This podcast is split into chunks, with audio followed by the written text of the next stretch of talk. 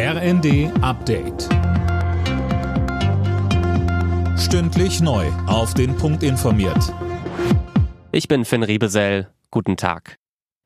Die Sicherheit Litauens ist auch unsere Sicherheit. Das hat Verteidigungsminister Pistorius zum Auftakt seines Litauen-Besuchs gesagt und dem Land weitere militärische Unterstützung versprochen. Alina Tribold. Deutschland leitet in Litauen an der NATO-Ostflanke die 1700 Mann starke Kampftruppe des Militärbündnisses, die das Baltikum schützen soll.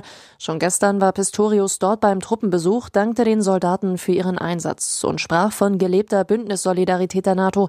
Heute schaute sich eine gemeinsame Gefechtsübung deutscher und litauischer Soldaten an. Am Mittag sind dann politische Gespräche in der Hauptstadt Vilnius geplant.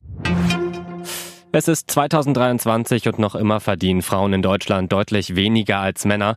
Darauf soll der heutige Equal Pay Day aufmerksam machen. Gisa Weber, wieso ist das der 7. März? Laut Statistischem Bundesamt verdienen Frauen in der Stunde 18 Prozent weniger als Männer. Hochgerechnet aufs Jahr arbeiten Frauen quasi bis heute unbezahlt, während Männer schon seit dem 1. Januar Geld bekommen. Das liegt unter anderem daran, dass Frauen häufiger in weniger gut bezahlten Branchen und Berufen sowie in Teilzeit arbeiten. In den vergangenen Jahren hat sich an der Gender Pay Gap wenig geändert und Deutschland bleibt eines der Schlusslichter in Europa. Die Bundesregierung prüft aktuell ein Verbot bestimmter chinesischer Technik beim 5G-Mobilfunkausbau. Medienberichten zufolge wird befürchtet, dass der chinesische Geheimdienst so Zugang zu den deutschen Netzen bekommt.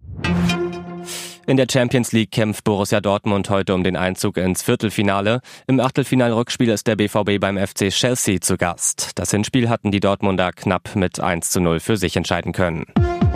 Alle Nachrichten auf rnd.de